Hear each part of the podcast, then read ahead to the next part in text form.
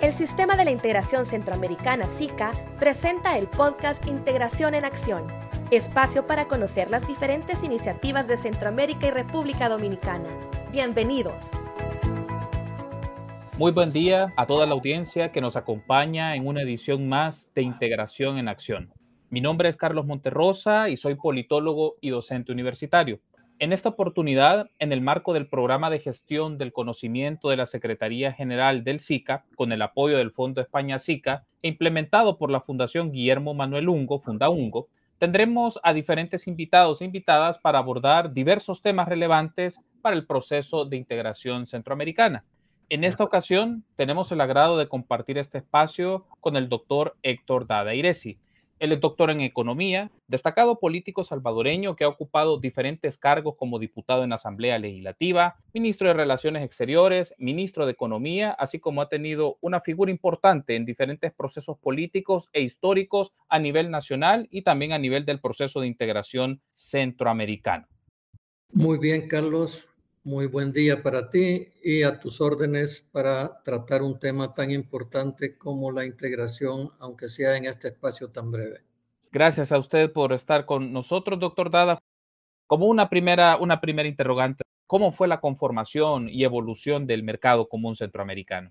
Mira, este fue el tema de mi tesis que publicó la UCA hace ya bastante tiempo, con el título, si mal no recuerdo, la economía de El Salvador y la integración centroamericana. Y tiene como importancia que fueron sobre todo la burguesía del Salvador primero y la burguesía de Guatemala siguió inmediatamente, que comenzaron a ver en tratados de libre comercio con los países de la región centroamericana una forma de encontrar demanda mayor para productos industriales sin tocar la estructura agroexportadora. En ese momento había una debilidad del poder de la burguesía agroexportadora que no tenemos tiempo de, mencionar en este momento. La CEPAL, la Comisión Económica para América Latina, comenzó también por su parte una política regional latinoamericana de tratar de hundir las economías para generar industrialización en la región.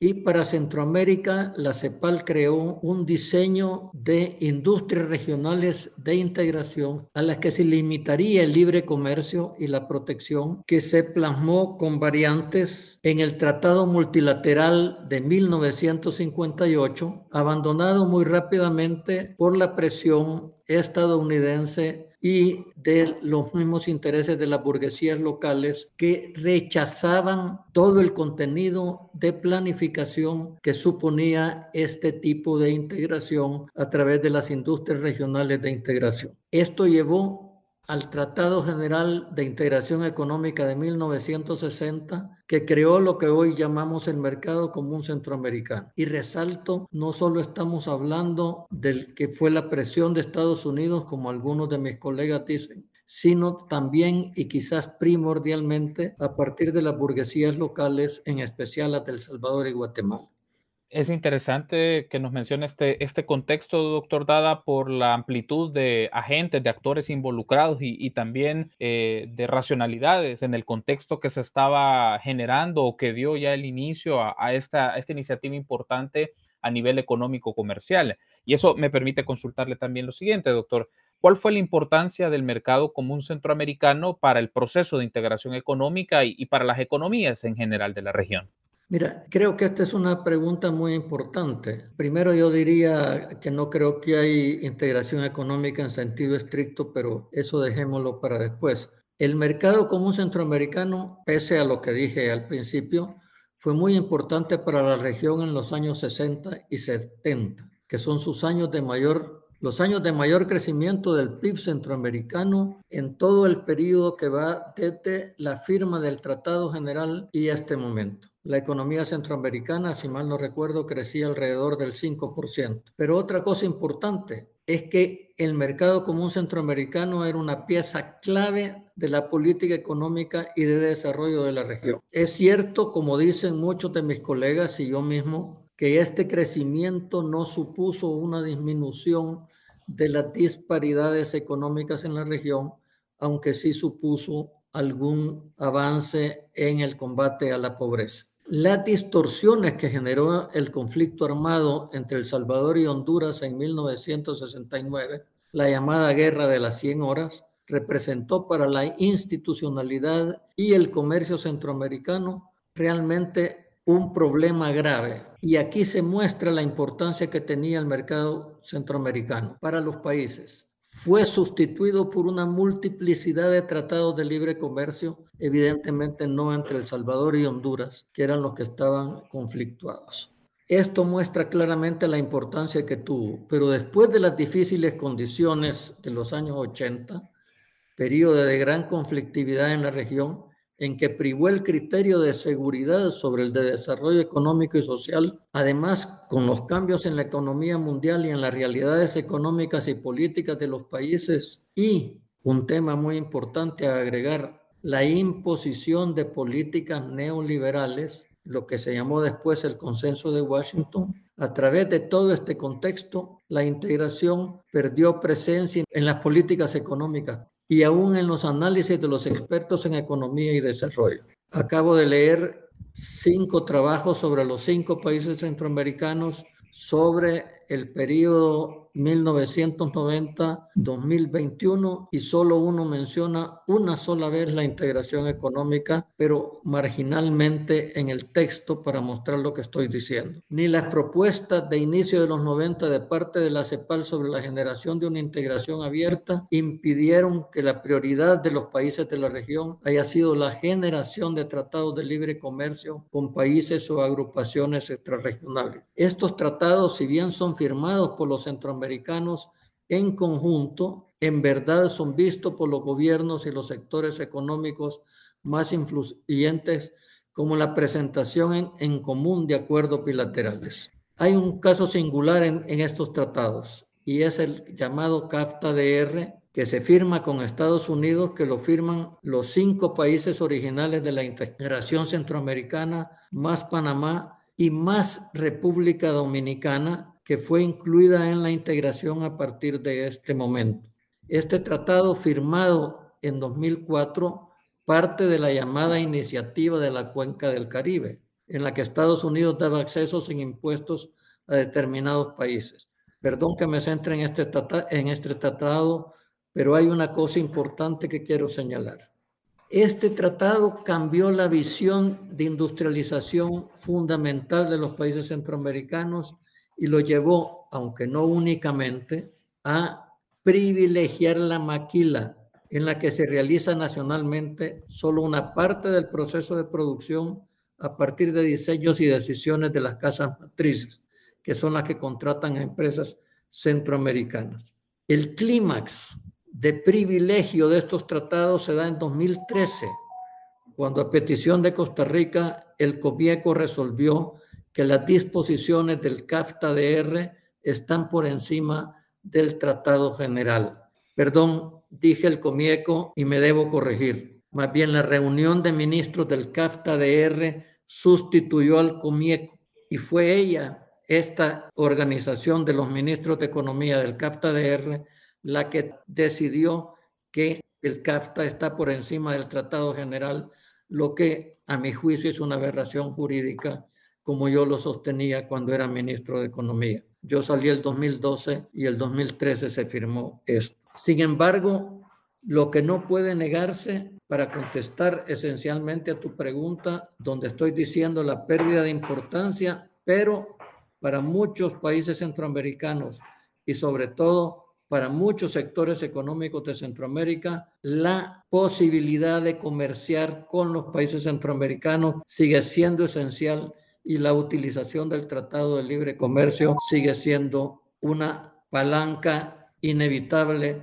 para que estos sectores se desarrollen. Hay que decir que en el último periodo se incluye Panamá, que con idas y venidas ha estado participando en la unión aduanera, pero el comercio centroamericano para Panamá significa menos del 5%, tanto en las importaciones como en las exportaciones al menos en los años anteriores. No sé en este momento cómo estará. Doctor Dada, si lo vemos un poco con el paso del tiempo, ¿cuáles podríamos destacar como las principales lecciones aprendidas de este ejercicio, no solamente político, también de organización institucional y legado que pudo dejar el mercado común centroamericano al esquema de la integración regional? Mira, esta pregunta realmente me parece muy importante y quisiera comenzar diciéndote que para mí la primera lección que casi nunca se asume sobre todo por los organismos de integración, es que la integración económica es un tema político, en el buen sentido de la,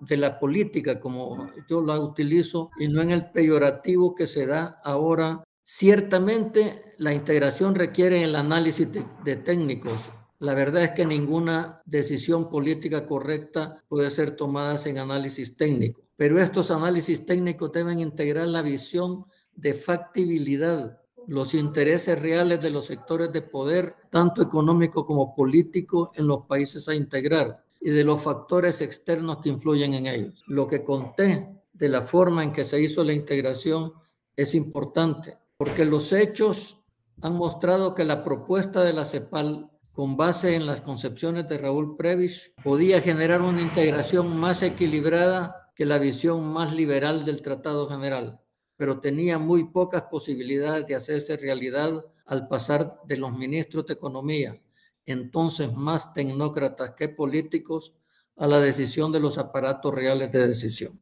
Y expresando solo una segunda, dada la limitación del tiempo que la requiere, requiere repensar sus planes económicos en este momento de cambio de visión de la economía teniendo a la integración regional como una de sus bases de desarrollo que le da un refuerzo a su débil presencia global, que es muy importante esa presencia global en este momento.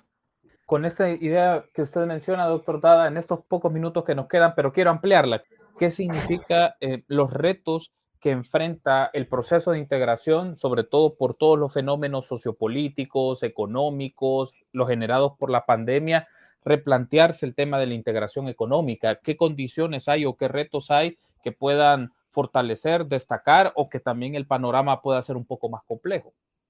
Mira, yo diría que los retos que tiene la integración dependen en buena medida de las lecciones que te mencioné antes. El principal reto para mí es volver a poner la integración como un tema relevante para el desarrollo. Y aquí tanto ante los gobiernos, tanto ante los sectores de poder económico como ante mis colegas economistas académicos. Y parece claro que en el futuro próximo el desarrollo requerirá muy importantemente un Estado más activo, con mayor capacidad de intervención. Esto ya se resaltó en las últimas reuniones intergubernamentales de, de la CEPAL. Y en Centroamérica debemos concluir que también requeriremos de una institucionalidad regional que responda a una mayor capacidad de acción y definición de políticas y acciones de desarrollo conjunto. No es lo mismo enfrentar el mundo, como decía antes, desde países de una pequeña población, de economías muy pequeñas, que enfrentarlo desde una región de cerca de 60 millones de habitantes que habla con una voz común y Lamentablemente, aún así seguimos siendo chicos, tanto en población como en fuerza económica, frente a asociaciones como la Unión Europea o naciones como China o Estados Unidos. Pero esto tiene muchos obstáculos que requerirá esfuerzo superarlos. Y aquí sale un reto muy importante y sobre todo para aquellos que en los organismos de integración o en la academia o en la política o en las funciones de responsabilidad de gobierno, que son políticas en sí mismas, aquí hay un reto, discernir si la integración tiene espacio en gobiernos cuya prioridad son zonas económicas especiales que se sustraen de la legislación local y por tanto de la regional, o en otros gobiernos que no parecen tener más política que el control del Estado para utilizarlo patrimonialmente y que no han mencionado la integración en mucho tiempo. Y todo esto en una región complicada por desavenencias que es difícil saber si son reales o se crean por razones de estrategia mediática política. En todo caso, estas desavenencias crean condiciones en las que es difícil hacer funcionar las organizaciones regionales y más aún dialogar seria y respetuosamente sobre la integración del futuro. Doctor Tada, ha sido muy interesante esta cápsula que si bien en tiempo es muy puntual, pero creo que ha mencionado varias ideas importantes y que estoy seguro generarán eco en quienes nos están escuchando de la relevancia que tiene la integración económica, que es un componente político en el ejercicio, como lo mencionaba usted, em, en, el, en el buen ejercicio del gobierno, en el trabajo entre las instituciones y también su rol con otros agentes económicos, sociales y culturales de la región, y también cómo la integración económica para que tenga un nuevo, un nuevo aire implica que sea parte de la agenda de desarrollo de los gobiernos, así como parte de las políticas económicas de los países. Eso creo que es un factor importante y que también retomando la experiencia del mercado común centroamericano, tomar esos elementos que marcaron la historia para replantearnos la integración, las condiciones sociales y económicas que Centroamérica vive en estos momentos. Quiero darle las gracias, eh, doctor Dada, por haber estado con nosotros en esta cápsula, en este espacio, en este podcast, para hablar del mercado común centroamericano y su vínculo con la integración económica y los procesos de desarrollo en la región. Gracias por su tiempo, doctor Dada. Siempre es un gusto escucharlo. No, muchísimas gracias a ustedes y esta es una de mis preocupaciones centrales eh, académica y, eh, y políticamente, ver una región unida con mayor justicia social y con mayor desarrollo económico. Así que muchísimas gracias. Gracias por haber estado con nosotros. Nos ha hablado Héctor Dada Iresi, doctor en economía, político destacado de nuestro país y que también es referente de diferentes procesos políticos históricos que ha vivido no solo El Salvador, sino Centroamérica. Y hemos hablado del mercado común centroamericano y el desarrollo de la integración económica en Centroamérica. Gracias por habernos escuchado y la invitación está hecha para que pueda sintonizar otros episodios del programa de integración en acción que se publican en el canal de Spotify de la Secretaría General del SICA. Les saluda Carlos Monterrosa, que tengan un buen día. Gracias por sintonizar Integración en Acción le invitamos a conocer más sobre el sistema de la integración centroamericana en el portal www.sica.int y en nuestras redes sociales. Las opiniones expresadas en este espacio son exclusiva responsabilidad de los panelistas invitados.